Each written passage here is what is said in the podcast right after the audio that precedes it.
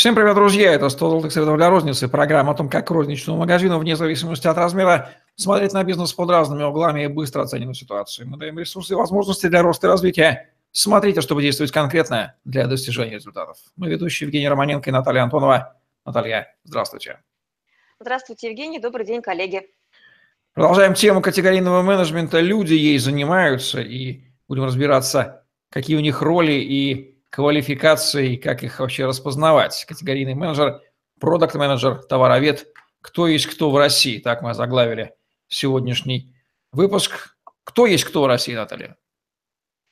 Ой, в России у нас, ну, в смысле, не то чтобы в России у нас, да, но очень часто я сталкиваюсь э, с тем, что есть путаница в понятиях. И из-за того, что идет путаница в названиях, а, функционал а, и это набор должностных обязанностей и компетенции человека, который занимается в магазине закупками, продажами, разнятся. И, соответственно, допустим, с чем я сталкиваюсь, что в компаниях, в том числе сетевых, называют категорийным менеджментом лицо, которое по определению, и по, ну, в смысле по а, компетенциям и функционалу таковым не является. Я хотела поговорить об этом.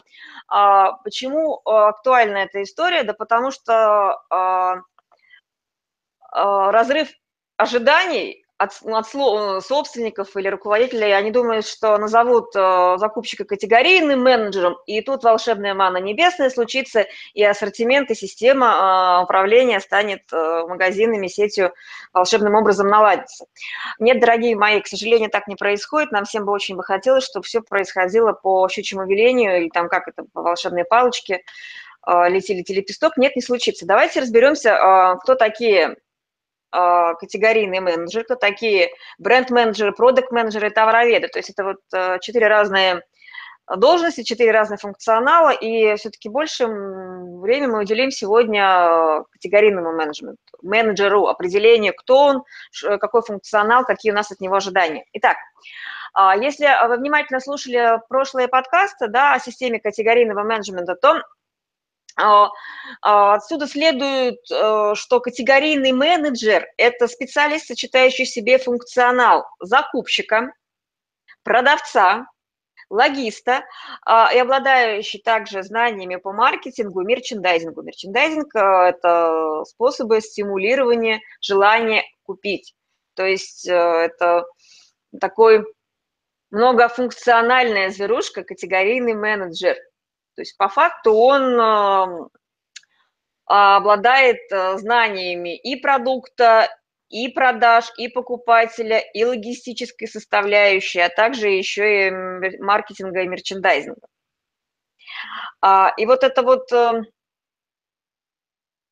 а, должность, ну, как таковая, она возникла на стыке маркетинга, закупок, логистики и продаж.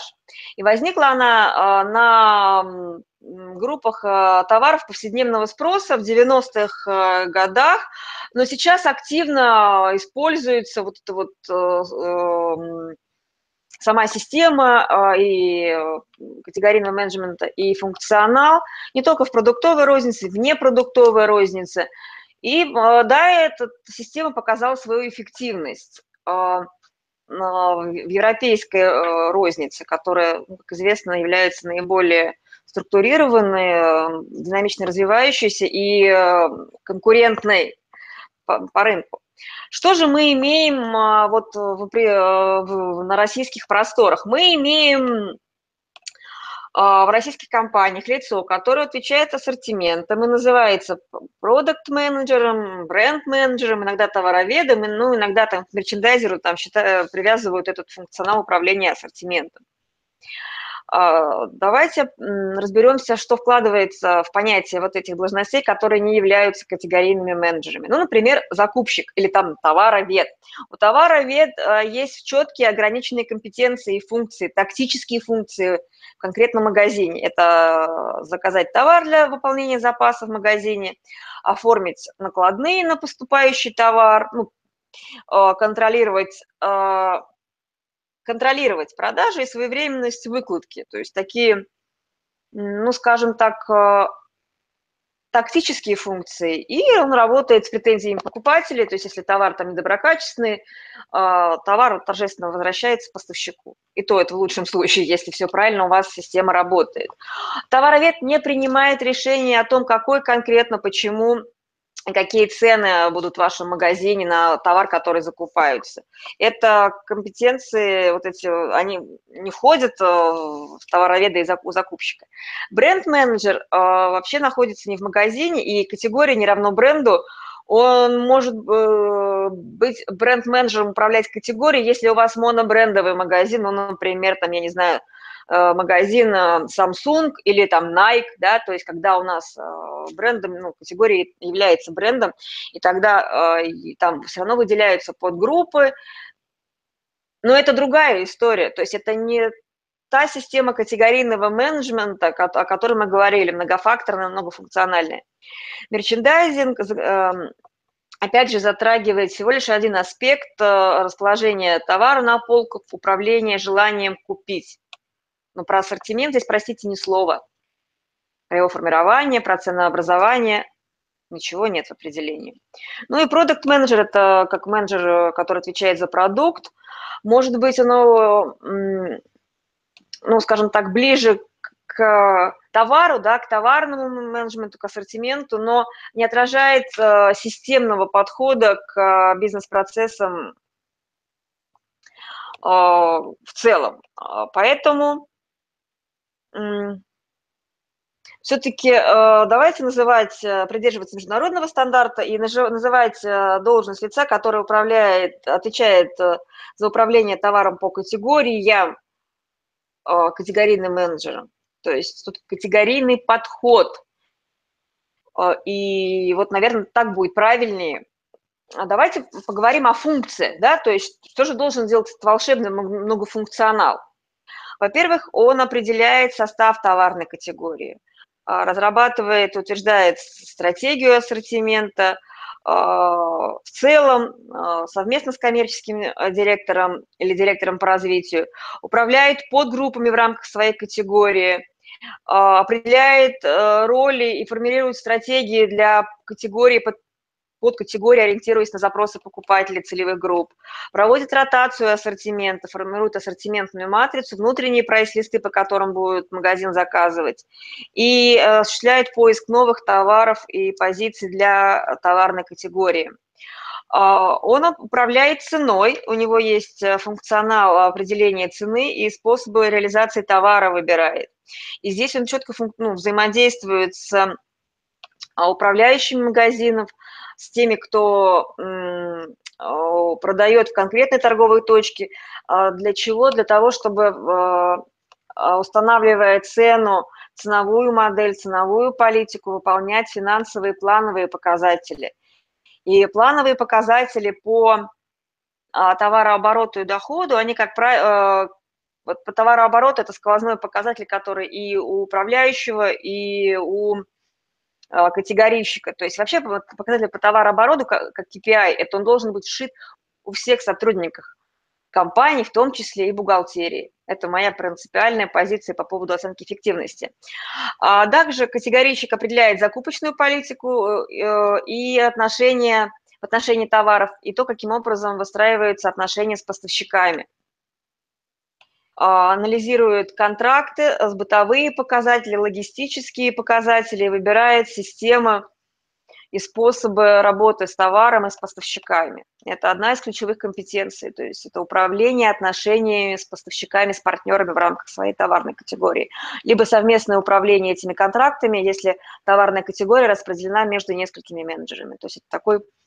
А, ну, вообще-то матричная структура управления категорийным менеджментом в смысле, в компании матричная структура, и здесь э, компания такая очень довольно-таки а, становится гибкая.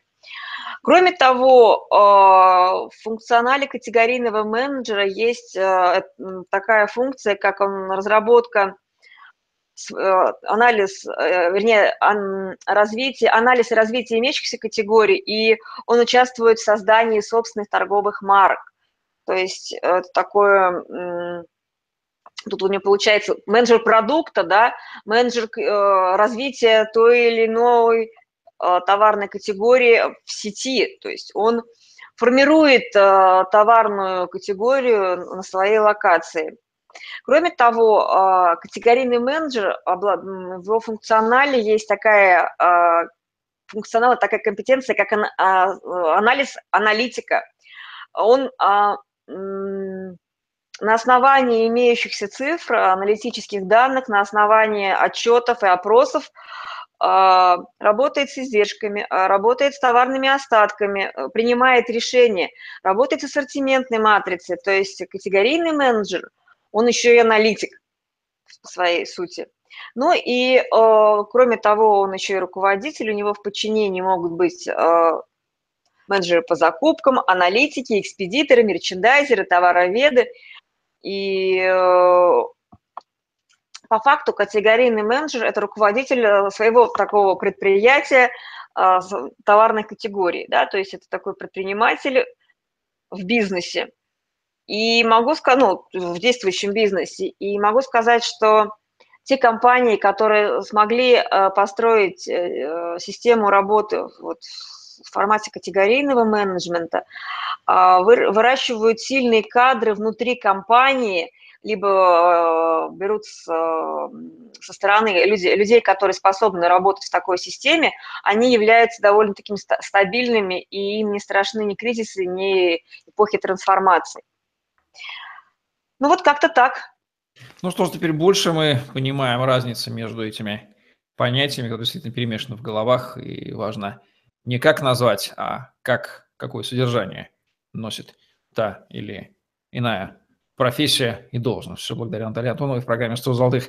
Совет для розницы, лайк, комментарий, подписывайтесь на YouTube-канал. В других выпусках Наталья делится своим многолетним опытом и огромными кейсами, которые она накопила для наших зрителей. Разбирайтесь в профессиях, разбирайтесь в должностях и наделяйте людей, людей, людей теми полномочиями, которыми они должны быть, а просто названием одним не станет человек делать то, что должен, а что должен, вы теперь знаете от того, что вы просто так назовете. Всем удачи, всем пока.